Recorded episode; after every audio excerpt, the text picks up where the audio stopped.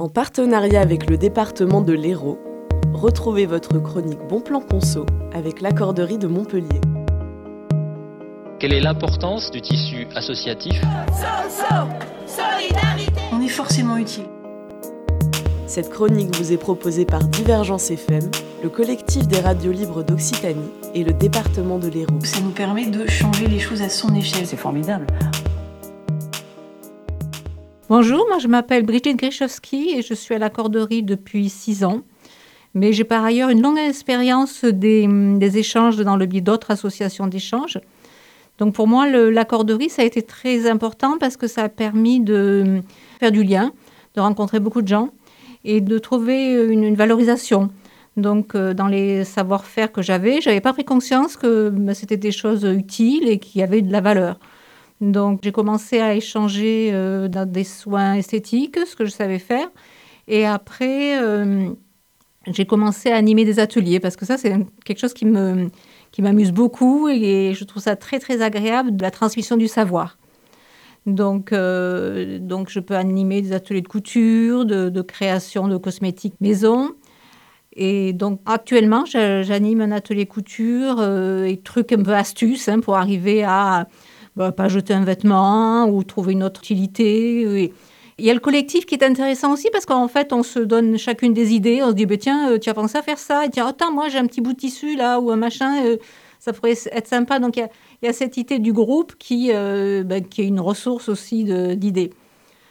Alors moi, je modérerais un peu l'idée que c'est pas de la solidarité. Parce que la solidarité, en fait, ça implique une réciprocité, ça met une petite dette morale. En fait, quand on est caution solidaire, par exemple, et bon, on s'engage, hum, ce qui se passe dans les familles, on est solidaire. Donc, euh, à 2 heures du matin, si quelqu'un vous appelle à un problème, ben, vous y allez. Et puis, vous vous dites, bon, et puis, euh, si c'est une fois, ça va. Si c'est souvent, ça va créer un peu euh, des choses un peu désagréables, peut-être, ou une petite tension, quelque chose. Alors que l'échange, en fait, c'est-à-dire que moi, si je rends un service, si je fais une heure de couture, je vais recevoir une heure de temps. Après, je vais pouvoir m'en servir avec quelqu'un d'autre. hein, ce n'est pas du trop. Et du coup, une fois que j'ai reçu mon chèque temps, ça y est, l'échange est fini et je suis libérée. Et, euh, et du coup, il n'y a pas de voilà, il a pas de contrainte. Y a pas, ben, je me sens quand même obligée de lui rendre service en échange. Ben, quand même, il a passé du temps. Et ça, c'est intéressant. Et on a aussi le droit de dire non sans justificatif. Voilà, ben non, voilà, je, non, je peux pas. Et ça, c'est très libérateur et c'est très agréable. Voilà. Et il y a le côté aussi euh, valorisation. Ça, c'est quelque chose de très, très important, je trouve. On se rend compte qu'on on sait tous faire des choses. Et on n'en a pas toujours conscience, parce que souvent, par exemple, quelqu'un qui travaille dans le tertiaire, qui est toute la journée sur un ordinateur, et bon, il sait pas, il se dit, bon, moi, je sais rien faire finalement. Alors que non, on a, on a tous, euh, on a souvent une voiture, on a des bras, on peut porter des courses, on peut aider, euh, donner un coup de main, on peut apprendre aussi, sur le tas aussi. Donc, euh, et puis on se rend compte qu'il y a plein de petites choses qu'on sait faire, puis on se rend compte que oui, ben, on sait faire une pâte à tarte, on sait faire euh, une, plein de petites choses, une quiche, euh, on sait, euh, je sais pas, donner un coup de main pour co- coller du papier peint ou euh, tenir euh, une règle. Et tout ça, ben, ça aide euh, à se dire que, ben oui, finalement, et ça donne envie aussi d'apprendre aussi autre chose. C'est très important, cette notion de valorisation, voilà, de tout le potentiel qu'on a et qu'on peut aussi apprendre.